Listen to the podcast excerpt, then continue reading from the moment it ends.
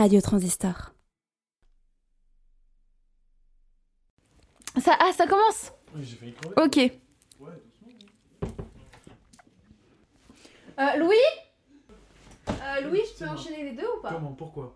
Oh non, tu m'appelles à la fin du. Ok, euh, d'accord. De celui-là, je veux bien. Ok, ok. Comme ça, je vérifie que ça s'est bien passé. que Ouais, couilles ouais, euh, ça marche. Si t'enregistres les deux et qu'en fait, Ouais, au ouais. début du premier. Enfin, tu vois, genre. Ok, ça marche. Ça marche, ça marche, ça marche.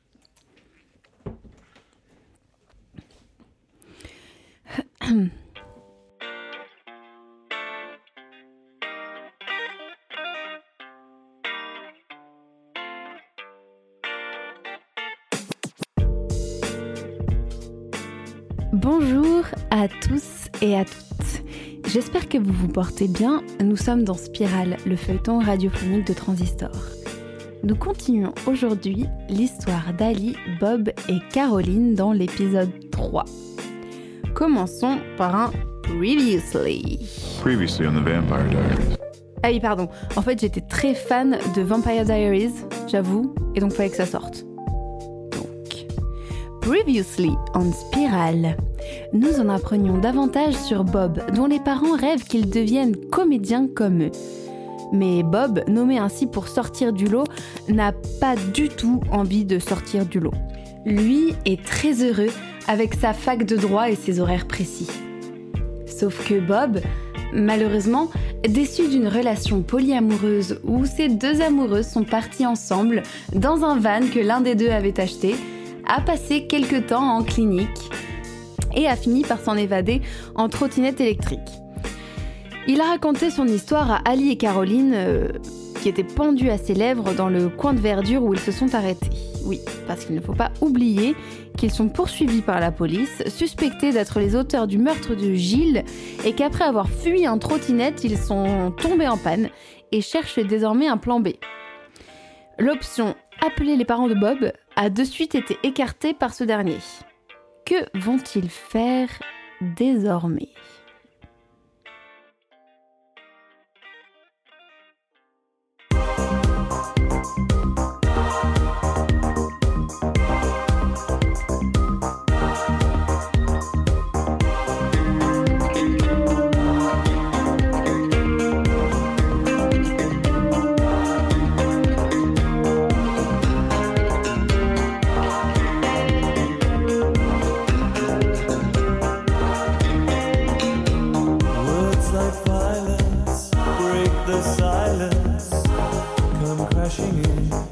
Into my little world. Painful to me, it's right through me. Can't you understand?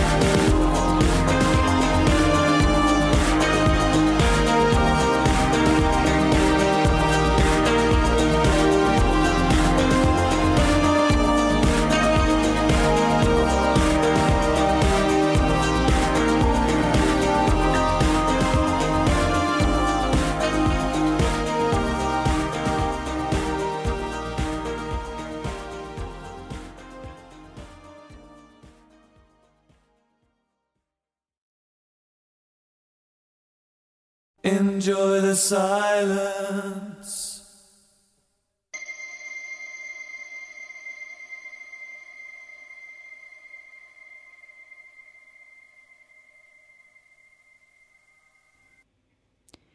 Nous venons d'écouter Dépêche Mode, Enjoy the Silence, un petit clin d'œil. Plongeons désormais dans l'épisode 3 de Spirale, épisode nommé Caroline. Spirale, épisode 3, Caroline. Nos trois comparses, Ali, Caroline et Bob, sont toujours cachés derrière une fougère et se regardent intensément sans parler. Ou plutôt, Ali et Caroline scrutent Bob après les révélations de ce dernier et n'osent pas émettre le moindre son. Comment réagir face à cette histoire? Bob est-il toujours sous l'exomile? A-t-il au moins la capacité de comprendre ce qu'elles disent? Faut-il lui parler avec de grands gestes? Oh! Serait-il Rainman? Ali voudrait fouiller fébrilement dans sa poche pour y trouver une boîte de cure-dents, mais elle n'en a pas. Ni de poche, ni de cure-dents. Si vous n'avez pas compris le cheminement de sa pensée, je vous explique. Ce n'est pas qu'elle a des épinards dans les dents, c'est que son cerveau ultra rapide s'est dit qu'elle allait faire comme dans le film de 1988 de Barry Levinson avec Tom Cruise. Tom Cruise. Avec Tom Cruise et Dustin Hoffman, dans lequel Dustin Hoffman joue un homme autiste avec des capacités intellectuelles hors normes, et elle voulait faire tomber une boîte de cure-dents pour voir si Bob était capable lui aussi, en un coup d'œil, de les compter toutes.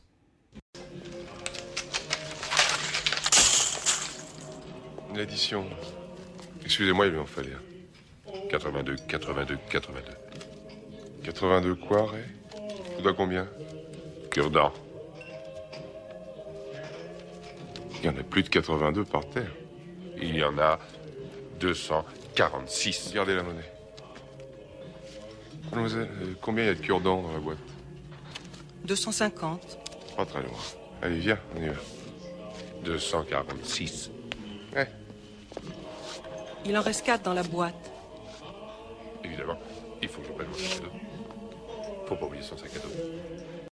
Mais s'il n'est pas Rainman, Ali ne pouvant exécuter son plan, n'ayant pas de poche, en passant, c'est quand même incroyable que les vêtements de femme n'aient jamais de poche. hein. À croire que nous n'avons pas besoin d'avoir un rangement pratique et près du corps. Ah bah non, hein. c'est vrai que c'est tellement mieux de devoir se trimballer un sac hors de prix pour y foutre une boîte d'allumettes ou une boîte de cure-dents. Mais je m'égare. Je disais donc, Ali, ne pouvant exécuter son plan, en a conclu que les forces célestes lui répondaient d'avance que nul n'était besoin de tester Bob sur ses capacités intellectuelles et que de toute évidence il n'était pas Dustin Hoffman, malgré la ressemblance troublante de leurs mentons respectifs. N'étant pas un génie autiste, serait-il alors en vérité l'assassin de Gilles, commettant son meurtre en se lamentant sur sa défaite amoureuse et sur ses parents qui ne le comprennent pas, assassinant alors Gilles qui serait le bouc émissaire de sa rage contenue? Bouc émissaire. Ha!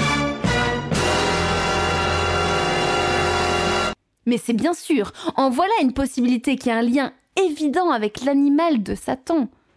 Bob, s'il n'est, nous avons clos ce dossier, pas un psychopathe, ni un sociopathe. N'en serait-il pas moins un meurtrier aveuglé par ses traumatismes? Bob, commence Caroline. Elle déglutit et ses yeux papillonnent. Bob a très bien compris ce qu'il se passait dans sa tête. Elle a exactement les mêmes craintes qu'Ali et suspecte Bob du meurtre de Gilles. Bob dit Non, je n'ai pas tué Gilles. Ce n'est pas parce que j'étais dans une clinique et que je suis issu du milieu artistique que je suis un meurtrier. Je renie pas avoir évoqué des facteurs compromettants, mais un meurtre c'est beaucoup, beaucoup, beaucoup trop d'imprévus et c'est bien trop euh, mélodramatique pour moi. Alice soupire de soulagement et commence à rigoler toute seule. Elle se calme un peu, puis elle pleure à chaudes larmes. Ceci, chers auditeurs, c'est la redescente du combo adrénaline et substances illicites. Ce comportement met Caroline un peu sur les nerfs. Elle se sent coincée entre un fou à l'humeur plate et une folle complètement bipolaire. Deux fous en soi, diamétralement opposés, mais fous quand même. Le cœur de Caroline a des palpitations. Vite, il faut qu'elle fuit ces deux personnes étranges qui la revoient à son passé et à ses démons intérieurs. Mais quoi? Fuir dans une fuite? Des gens fuient de la police, elle fuirait ses compagnons pour faire fuiter des infos sur ses fuyères? Mais cela n'a aucun sens.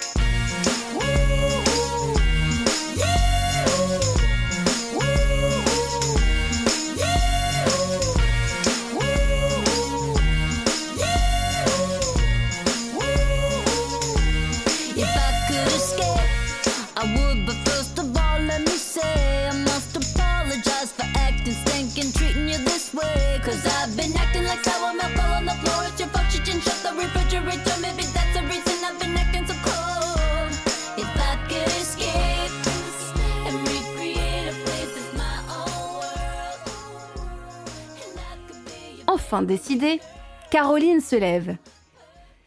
Je ne peux pas rester derrière cette fougère. Je n'en peux plus. Il faut que je retrouve mon fils. Oh, euh, il peut nous aider. Il travaille dans la police? Demande Bob.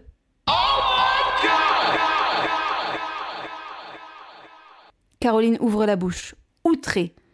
Alice se lève à son tour dans un élan de solidarité féminine et vient lui passer une main complaisante sur l'épaule. Euh, ce n'est pas grave, tu sais, d'avoir la vieille. On ne fait pas toujours son âge. Regarde, moi, on dirait que j'ai 20 ans de moins. Et bien d'autres euh, euh, auront l'air d'avoir euh, 20 ans de plus. C'est la vie, ma chérie. Caroline ne peut toujours pas ouvrir la bouche.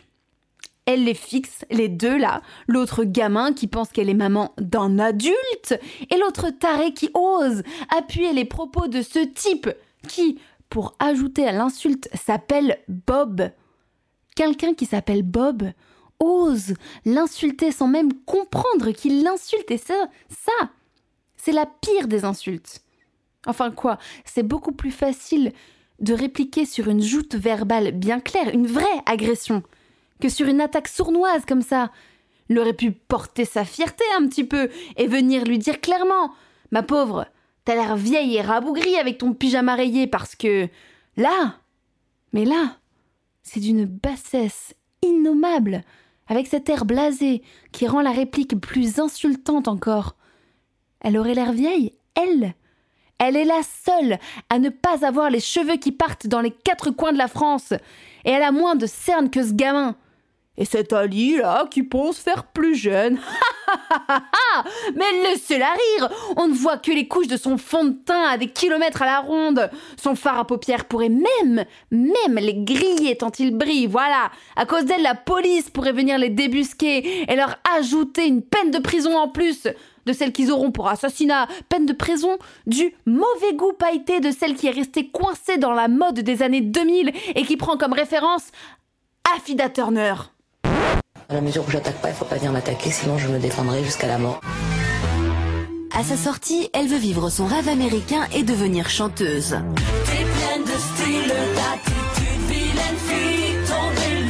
Lors d'une audition à Los Angeles, elle rencontre un musicien prénommé Ronald. C'est là que son destin bascule en véritable conte de fées moderne.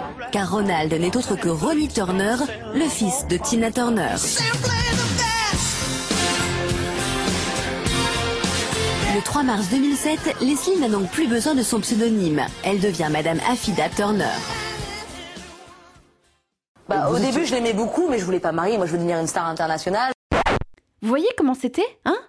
La mode des années 2000 Des strass, des cheveux tressés, des pattes d'eff et des mitaines, et ben voilà Caroline est convaincue que Alice serait du genre à porter des mitaines à strass. Mais euh, non, elle ne s'énervera pas. Non, non, non, non, non. Ça fait bien longtemps qu'elle a appris à gérer ses colères. Elle ne s'énervera pas. Elle ne s'énervera pas. Elle ne s'énervera pas. Je ne m'énerverai pas. Oups, elle a crié. Et voilà, après tant d'années de yoga. Ah, flûte. Caroline essaie de reprendre un peu son souffle. Mon fils a un an et j'ai 28 ans. J'ai la vingtaine, comme toi, Bob, mais moi, au moins, mon prénom colle à mon âge. Ali ouvre la bouche. Elle ose. Bob hausse un sourcil. C'est bas. Tu as des problèmes de gestion de colère? Assieds-toi et laisse parler ton enfant intérieur. Tiens, Bob a changé. Parce que on n'a pas que ça à foutre de gérer tes colères, alors autant que ça sorte. Ah non, non, non, j'ai j'ai rien dit.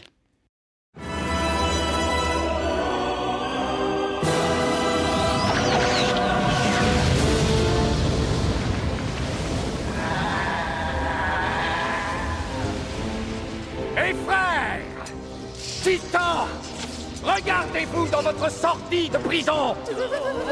Qui vous a mis là? Maintenant que je vous libère, quelle est la première chose que vous allez faire? Bonne réponse. Détruire Zeus! Refroidir Zeus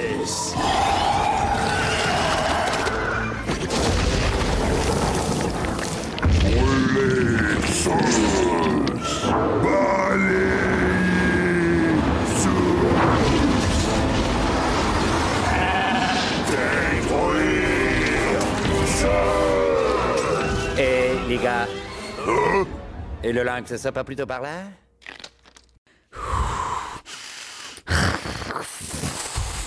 Caroline fait les 100 pas derrière la fougère et les quelques arbres maigrichons qui ne les cachent absolument pas de la vue de quiconque pourrait s'approcher un petit peu trop du bord de la route. Elle trépigne et renacle, souffle comme une lionne. Alice est rassise et l'observe, avec dans les yeux un mélange d'angoisse et de fascination. Bob, lui, est toujours aussi calme.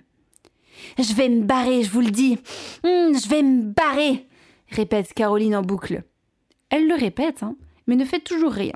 Et le soleil, qui commence à monter haut dans le ciel, lui tape autant sur le système que sur la nuque.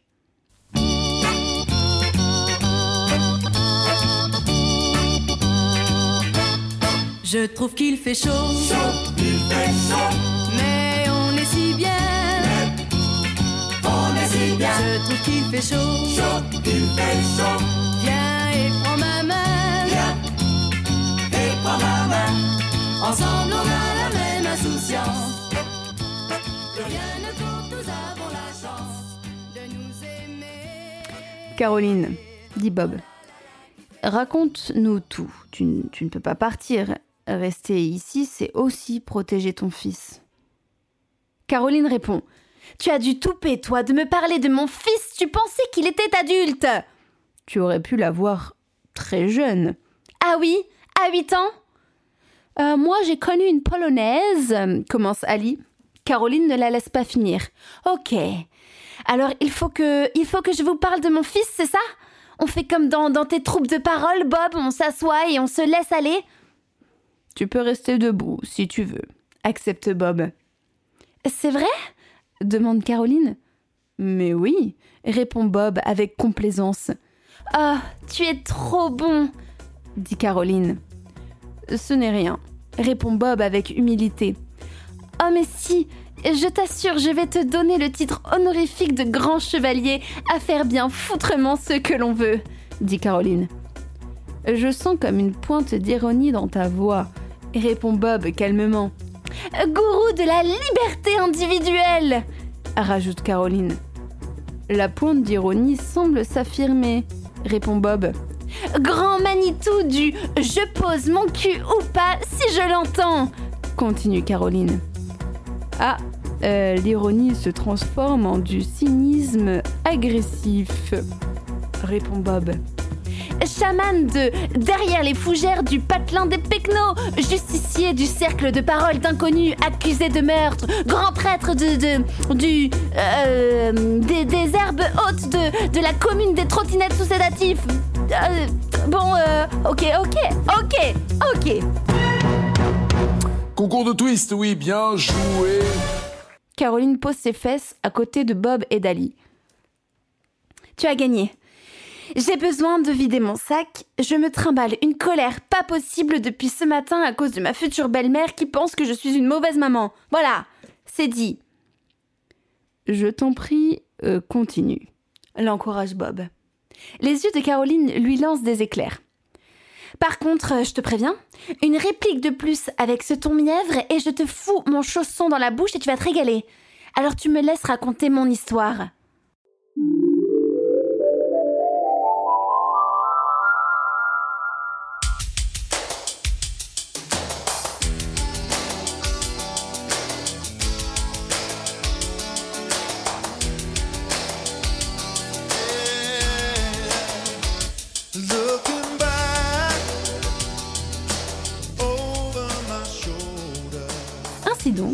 Caroline raconte les raisons de sa colère et de sa présence en ce jour particulier sur les routes du Médoc. Caroline est une jeune maman. Nous insistons sur le mot jeune, même si Caroline, à l'inverse d'Ali, n'a pas de problème avec son âge, puisqu'elle n'a que 28 ans et n'a pas du tout l'air d'en faire ni trop plus ni trop moins. Caroline est une jeune femme dans l'air du temps. Sa coiffure mi-longue est à la mode, et si elle n'avait pas été en pyjama pilou-pilou, elle aurait porté un short en lin taille haute et un joli haut pastel en décolleté en V. Je me permets de brosser un rapide portrait de ses goûts vestimentaires pour vous donner un visuel de Caroline puisque nous sommes à la radio et que le principe de la radio, c'est qu'il n'y a pas de visuel. Principe qui tend à ne plus être trop vrai car de nos jours, euh, il y a les enregistrements en direct qui nous permettent de voir comment Nagui a dormi la nuit avant d'enregistrer son émission. Ai-je un problème avec Nagui? Ouais, il est vrai que je le cite énormément, mais c'est une reconnaissance de total professionnel envers professionnel. Nagui, on t'aime. Allez, taratata, revenons à nos moutons. Elle est venue, j'allais dire pratiquement nue. En résie. Pas grand chose comme centimètre carré de tissu et de vêtements sur son corps. Et un piano, et une voix, et un talent qui s'est installé au piano. Et j'étais bluffé. Caroline a donné naissance, il y a une année de cela, à un charmant petit garçon qui ne s'appelle pas Bob, mais Mathias. Encore aujourd'hui, alors que ses deux parents sont bruns, il garde sa blondeur d'enfant et ses yeux bleus naïfs. Le papa de Mathias est un jeune homme du même âge que Caroline. Un garçon, ma foi, fort sympathique, calme. Très, très, très calme. Se prénommant Benoît, il a rencontré Caroline en boîte de nuit. Lui y avait été poussé par ses copains, et elle avait été celle qui avait forcé ses copines à se rendre dans ce club d'électro hardcore. Parce qu'en fait, Caroline, elle adore l'électro hardcore. Caroline, c'est une sauvage. Faut pas se laisser trop attendrir par sa petite voix mignonne de princesse et son naturel gentil et attentif. Parce que ce qu'elle aime, c'est quand ça défonce bien les oreilles et bouger son corps comme une malade.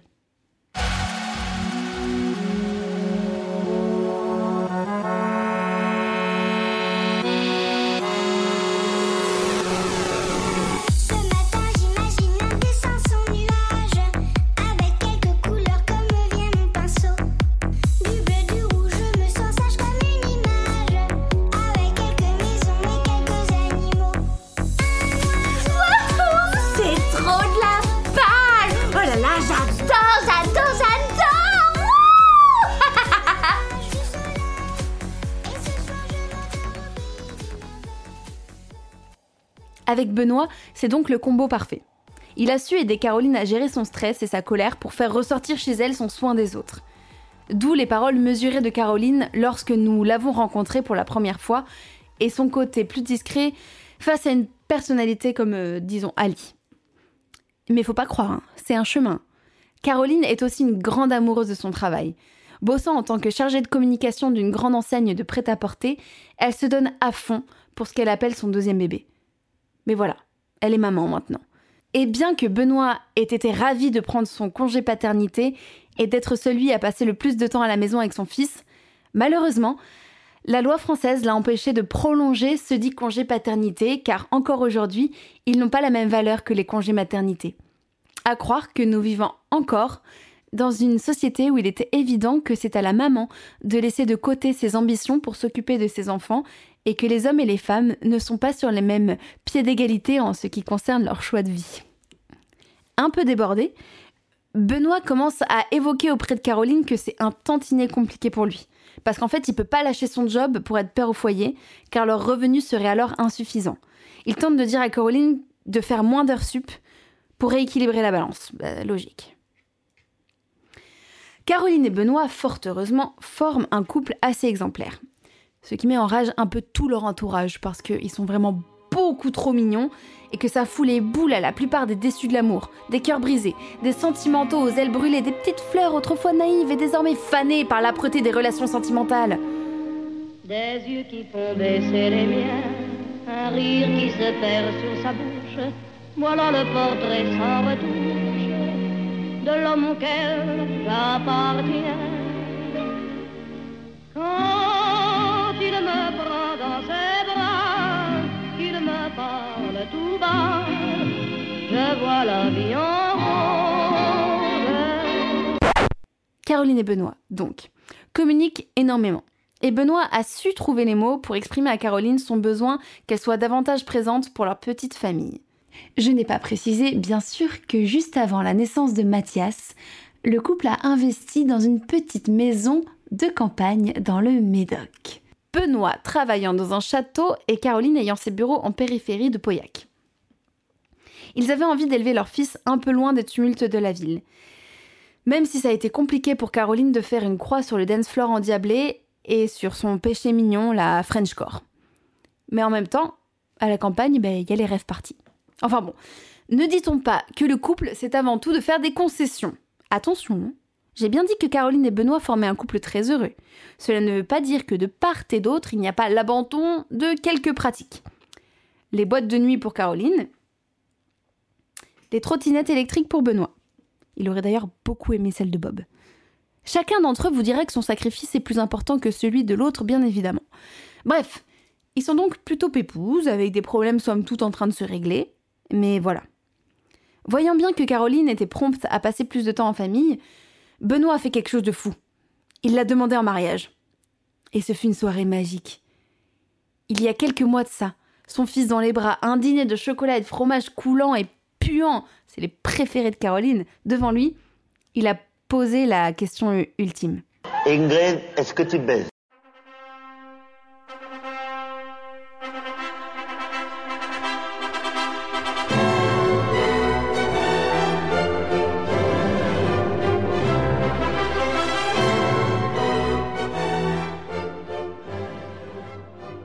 Savez-vous ce qu'a répondu Caroline? Elle a dit Les yeux embués et la laine chargée. Un morceau de parmesan aux truffes coincé entre les dents. Et c'est justement comme ça que Benoît la trouve la plus séduisante. Elle a répondu non. Elle a répondu non. Non, je ne veux pas t'épouser, je veux devenir ta femme cette année. Donc en fait, vous l'aurez compris, elle a dit oui, mais pour être un peu plus originale, elle a pas juste voulu dire oui. Euh, donc son côté un peu impulsif reprenant le dessus, elle a, elle a non seulement accepté la demande de son amoureux, mais elle a voulu fixer directement une date. La date étant l'automne suivant. J'ai une nouvelle théorie sur le mariage. Un couple d'amoureux très épris l'un de l'autre vit en totale harmonie jusqu'au jour où, tout d'un coup, ils n'ont plus rien à se dire. Terminé. Ils ont beau chercher, ils ne trouvent plus le moindre sujet de conversation. D'un coup, panique. Et puis, soudain, un sourire du garçon. Car il lui semble entrevoir enfin une solution. Laquelle? Il a l'idée de la demander en mariage. Génial, génial. Ils auront de quoi parler jusqu'à la fin de leur jour. En somme, tu penses que le mariage sert uniquement à meubler la conversation? Voilà, c'est le meilleur moyen de briser la glace. Tom, tu as préparé un discours admirable. Euh, tu penses, oui. Il y en aura pour tout le monde. Du rire, des larmes. Excellent. C'est ta théorie qui est excellente, Gareth. On pourrait certes y opposer une autre théorie, celle du grand amour qui triomphe. En voilà une idée. Nous arrivons à quelques mois du mariage et les préparatifs battent leur plein. Entre le job de Caroline, celui de Benoît, leur concession à tous les deux pour dégager du temps pour Mathias, Benoît étant encore celui qui a le plus de marge de manœuvre, les choses à la maison commencent un peu à ressembler à un champ de bataille, mais un champ de bataille d'amour. Mais voilà. Malgré leur discussion et la demande en mariage, c'est encore très compliqué pour Caroline de ne pas faire d'heures sup. Et Benoît a commis alors une faute euh, très, très, très, mais très, très, très, très grave. Il a appelé sa mère pour lui dire que Caroline était très prise par son travail.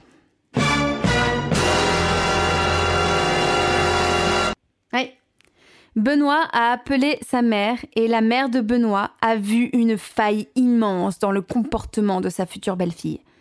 Alors oui, hein, c'est toujours très facile de dresser des portraits démoniaques des belles-mères. Les belles-mères n'ont jamais le beau rôle, les pauvres. Ce sont toujours des femmes ultra protectrices de leur fils, avec un regard jugeant et perçant sur leur bru, et le martinet caché derrière le dos, prêt à fouetter à la moindre erreur de celle qui a osé leur enlever leur enfant chéri. J'ai besoin que tu me montres tout ce que tu voudrais me faire. Punis-moi. Montre-moi jusqu'où ça peut aller. Je veux que tu me fasses connaître le pire. Ok, bon, le martinet, c'est pas le bon contexte ou le bon usage, mais vous voyez ce que je veux dire. dans cette histoire moderne et progressiste. Nous aurions pu penser que l'image de la belle-mère retrouverait de son prestige et que la maman de Benoît serait une adorable cinquantenaire aux qualités d'écoute hors du commun et aux dons inégalables pour les tartes aux pruneaux. Que nenni, j'en ai bien peur. Non. La mère de Benoît représente absolument tout ce que l'on peut craindre d'une belle-mère. Elle est égoïste, jalouse, possessive, sèche comme une brindille au soleil, et a la fâcheuse habitude de débarquer dans la vie de Benoît et de Caroline aussi rapidement que peut s'attraper la gastro-entérite quand on mange de la neige. Vous avez déjà mangé de la neige quand vous étiez petit Au ski, là? Bah le faites pas, hein. surtout. Ça a de terribles conséquences. Je voudrais jeter un slam pour cette maladie qui l'hiver l'anus mérite. Un virus venu du froid qu'on appelle gastro-entérite. La prochaine fois, je mettrai ma cagoule. Bref, la maman de Benoît, Bernadette. Haussez les sourcils si vous voulez, hein. moi j'y suis pour rien hein, si Bernadette a appelé son fils Benoît. Soyez plutôt soulagés qu'elle l'ait pas appelé Bernard. Bernadette a donc sonné à la porte du couple, devinez quand? Le matin même des événements avec le pauvre Gilles. Ce matin même, un peu avant 6 heures du matin, ding dong a fait la sonnette et Caroline, ensommeillée, en pyjama licorne comme vous le savez, est allée ouvrir pour découvrir avec horreur et stupéfaction non seulement Bernadette sa belle-mère, mais Bernadette sa belle-mère avec une grosse valise pleine à craquer. Bonjour Caroline, a-t-elle dit. Je me suis dit que j'allais m'installer chez vous euh, pour vous aider avec Mathias et le mariage, puisqu'il paraît que tu as trop de travail.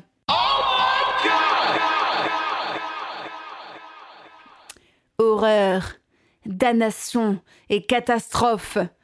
Caroline a laissé entrer sa belle-mère avec un poids lourd sur le cœur. Benoît n'a pas su quoi dire et l'a laissé entrer également. La belle-mère est partie directos prendre une longue douche et là, cerise sur le gâteau, Benoît dit à sa fiancée qu'elle devrait peut-être aller chercher des pommes chez le marchand du coin de la route là-bas, parce qu'il n'y en a plus, et que sa mère adore ça, et qu'il fallait la mettre de bonne humeur s'il ne voulait pas qu'elle reste trop longtemps chez eux. Caroline a voulu protester, qu'elle n'avait pas que ça à foutre d'aller chercher des pommes à 6 heures du matin pour sa belle-mère. Mais à ce moment-là, Mathias s'est réveillé. Benoît est allé s'occuper de lui, et donc Caroline, résignée, sans prendre la peine de s'habiller, bah oui, après tout, elle ne- n'en aurait, elle pensait que pour quelques minutes, est sortie pour prendre sa voiture. Mais, une fois dans l'allée, rezut de flûte et enfer et damnation Elle avait zappé que sa voiture était en réparation. Là, laissant son esprit d'analyse se brouiller par la colère, elle s'est dit Ah, tant pis, je vais me défouler, ça me fera le cul. Et elle est partie canaliser sa rage dans la course à pied vers les pommes du salut. Elle était en train de se demander si elle ne devait pas plutôt fonder une communauté hippie électro quand sa route a croisé celle d'Ali avant de ne croiser celle des pommes. Ah, 8h12. Alors, dramatique. Problème insoluble. Dramatique. Les deux belles-mères veulent figurer sur le carton d'invitation. Catherine adore sa belle-mère, qui l'a quasiment élevée. Elle la veut sur le carton, elle la veut. La belle-mère n'envisage pas, c'est normal, la mère est morte, de ne pas figurer à côté du père. Moi, je hais la mienne. Il est hors de question que ma belle-mère figure sur le carton. Mon père ne veut pas y être si elle n'y est pas, à moins que la belle-mère de Catherine n'y soit pas non plus, ce qui impossible. Bon, j'ai suggéré qu'aucun parent n'y soit. Après tout, nous n'avons plus 20 ans. Nous pouvons présenter notre union et inviter les gens nous-mêmes. Catherine a hurlé, arguant que c'était une gifle pour ses parents qui payaient prix d'or la réception, et spécifiquement pour sa belle-mère, qui s'était donné tant de mal alors qu'elle n'était même pas sa fille. Bon, finalement, je, finis par me laisser convaincre totalement contre mon gré, mais par épuisement. J'accepte donc que ma belle-mère, que je hais, qui est une salope, figure sur le carton. Je téléphone à ma mère pour la prévenir et je lui dis Maman, j'ai tout fait pour éviter ça. Nous ne pouvons pas faire autrement. Yvonne doit figurer sur le carton. Elle me dit si Yvonne figure sur le carton, je ne veux pas y être. Je, dis maman, je t'en supplie, n'envenime pas les choses. Elle me dit comment oses-tu me proposer que mon nom flotte solitaire sur le papier comme celui d'une femme abandonnée en dessous de celui d'Yvonne, solidement amarré au patronyme de ton père? Bon, bon. Bon, maman, des amis m'attendent, je vais raccrocher, nous parlerons demain matin de tout ça à tête reposée. Elle me dit pourquoi je suis toujours la dernière roue du carrosse? Mais, mais, mais non, maman, mais non, mais non. Mais non, tu n'es pas la dernière roue du carrosse. Mais bien sûr que si Bien sûr que si. Quand tu me dis n'envenime pas les choses, ça veut dire que les choses sont déjà là, que tout s'arrange sans moi, que tout se trame derrière mon dos, et la brave Huguette doit dire amen à tout. Et j'ajoute, me dit-elle, le clou pour un événement dont je n'ai pas encore saisi l'urgence. Bon, maman, maman, des amis m'attendent, je vais raccrocher, mais naturellement, tu as toujours mieux à faire, tout est plus important que moi, au revoir, elle raccroche. Catherine, qui était à côté de moi, mais qui n'avait rien entendu, me dit qu'est-ce qu'elle a dit? Elle, ne veut pas être sur le carton avec Yvonne, euh, c'est normal. Non, je parle pas de ça. Qu'est-ce qu'elle a dit sur le mariage? Rien, tu mens.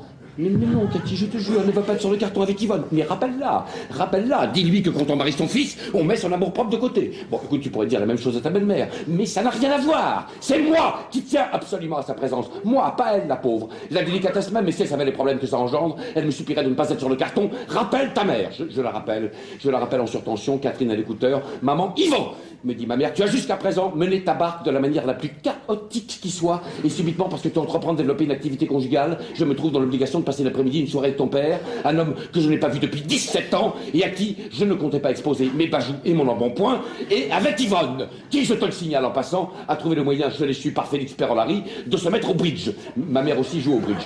Tout ça, je ne peux pas l'éviter, Yvan. Mais le carton, l'objet par excellence que tout le monde va recevoir et étudier, j'entends, m'y pavaner, seul. À, à l'écouteur, Catherine secoue la tête avec un rictus de dégoût. Je, je, dis, maman, mais, mais maman, mais, mais pourquoi es-tu si égoïste? Je ne suis pas égoïste, Yvan. Je ne suis pas égoïste. Tu ne vas pas t'y mettre toi aussi et me dire comme Madame Romero ce matin que j'ai un cœur de pierre. Hein, que dans la famille, nous avons tous une pierre à la place du cœur. Dixit, Madame Romero ce matin, parce que j'ai refusé, elle est devenue complètement folle, de la passer à 60 francs de l'heure non déclarée, qui trouve le moyen de me dire à moi ce matin que nous avons tous une pierre à la place du cœur dans la famille.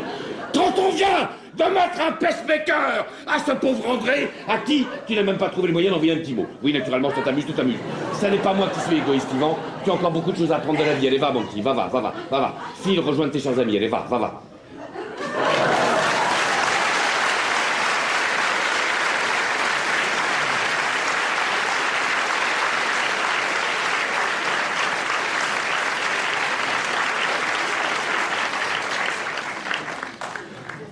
Et alors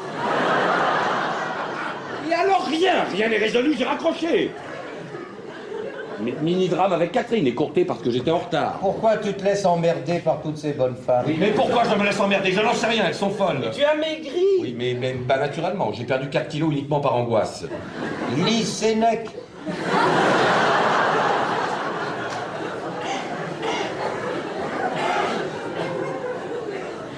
La vie heureuse, et ben voilà ce qu'il me faut, tiens. Il, il dit quoi, lui? Chef-d'œuvre. Ah bon? Il l'a pas lu. Ah bon? Non, mais Serge m'a dit chef-d'œuvre tout à l'heure. Bah, J'ai dit chef-d'œuvre parce que c'est un chef-d'œuvre. Oui, oui, oui, oui. oui, c'est oui. un chef-d'œuvre. hein. Pourquoi tu prends la mouche Tu as l'air d'insinuer que je dis chef-d'œuvre à tout bout de champ. Moi, pas du tout. Si, si, tu dis ça avec une sorte de ton narquois. Du tout. Si, si, chef-d'œuvre avec un ton. Mais il est fou, mais pas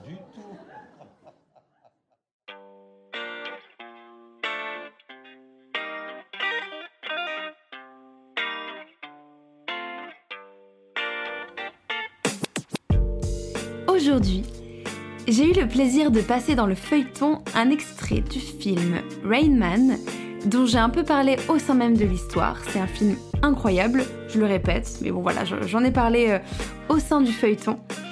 Nous avons également entendu brièvement le titre Sweet Escape de Gwen Stefani, très nostalgique pour ceux qui ont grandi dans les années 2000.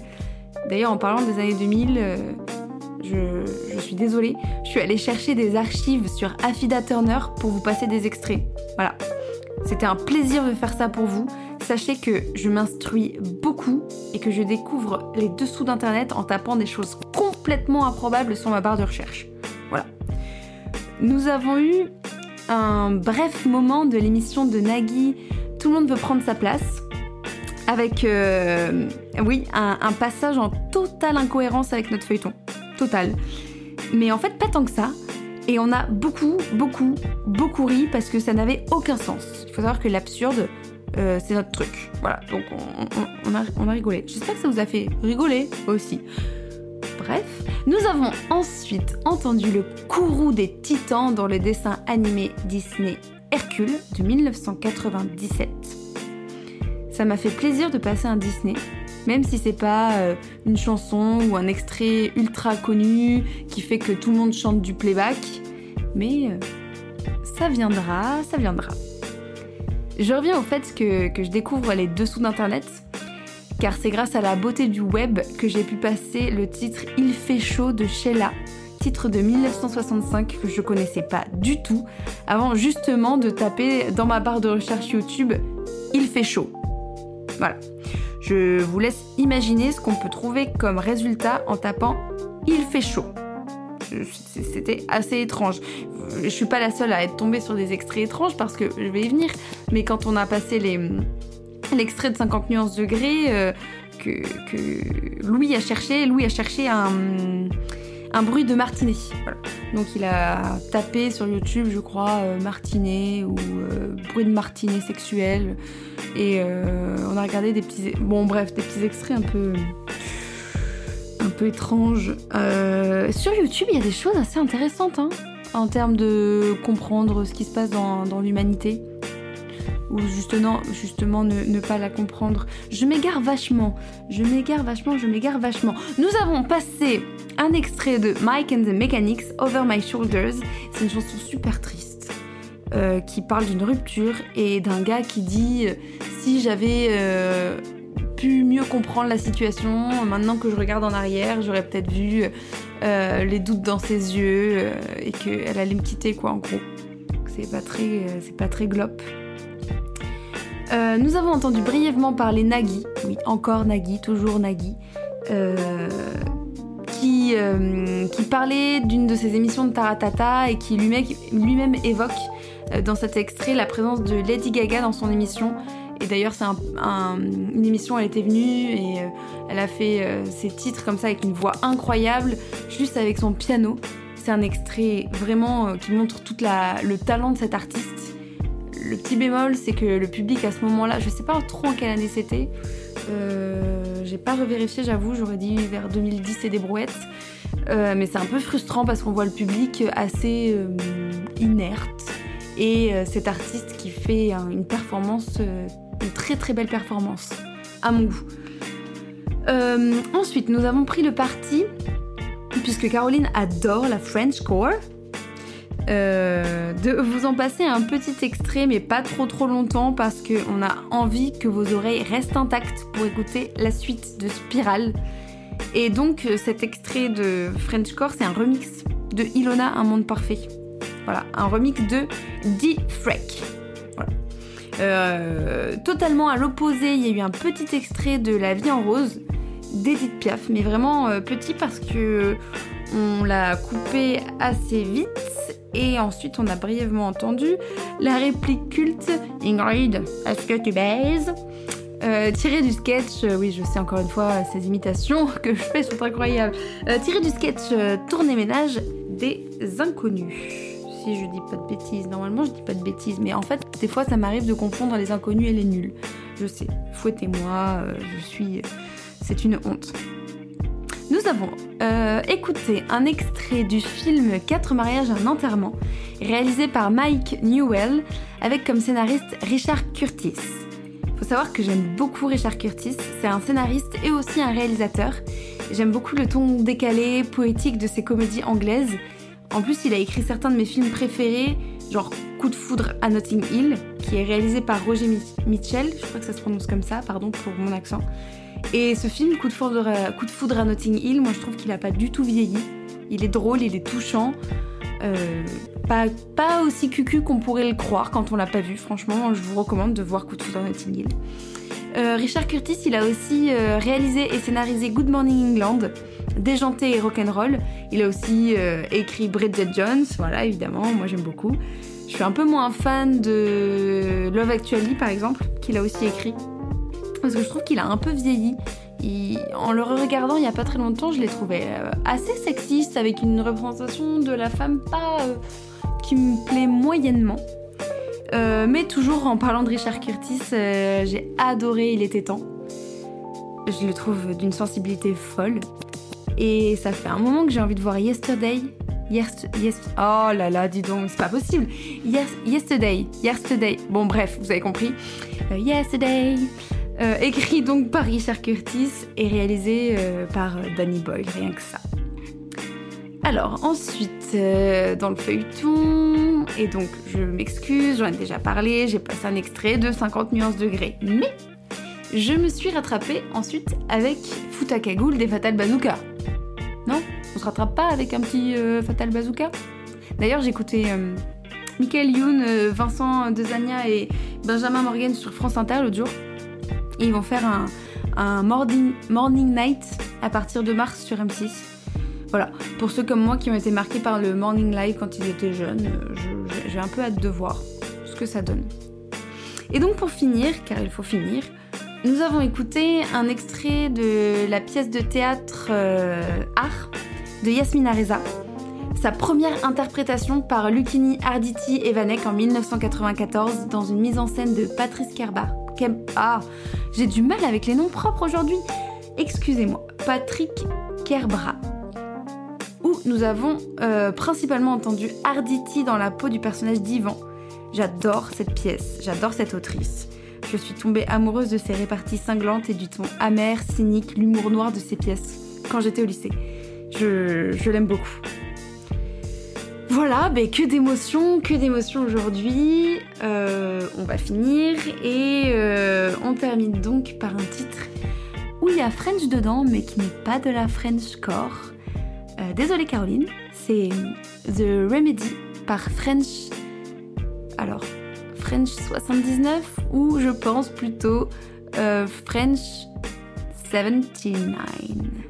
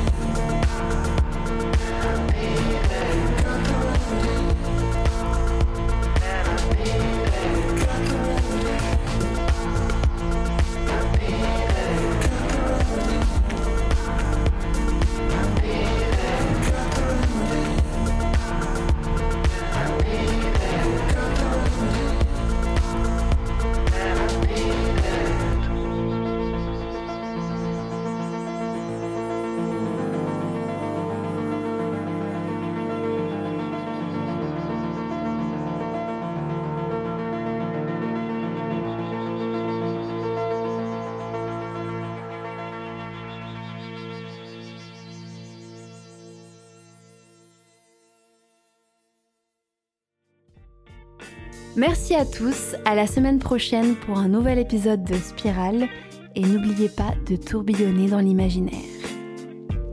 Cette émission a été écrite par Armel Dufaux, co-réalisée et montage son par Louis Joly, musique du jingle par Thomas Burguet alias Kazam.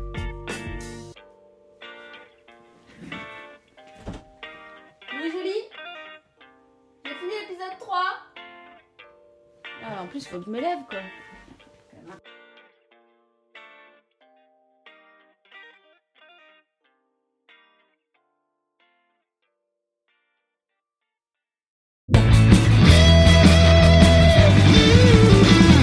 Radio Transistor.